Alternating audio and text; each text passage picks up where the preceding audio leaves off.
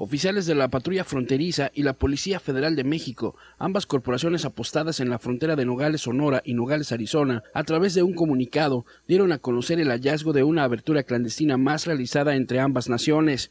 El descubrimiento fue hecho el miércoles 4 de diciembre, el cual inicia en México en el embovedado del desagüe que se encuentra cerca de la línea internacional. El orificio de entrada había sido ocultado con tierra y una especie de espuma de aislar y cemento. La abertura tenía aproximadamente un metro de ancho, cerca de un metro y medio de alto, y fue localizado a poco más de tres metros de profundidad y seis metros con dirección hacia Estados Unidos. Con este túnel, las autoridades norteamericanas contabilizan 124 aberturas clandestinas ambos países desde hace ya 29 años en la jurisdicción de la patrulla fronteriza que comprende al sector de Tucson, Arizona. José Ángel Cota Mega Noticias.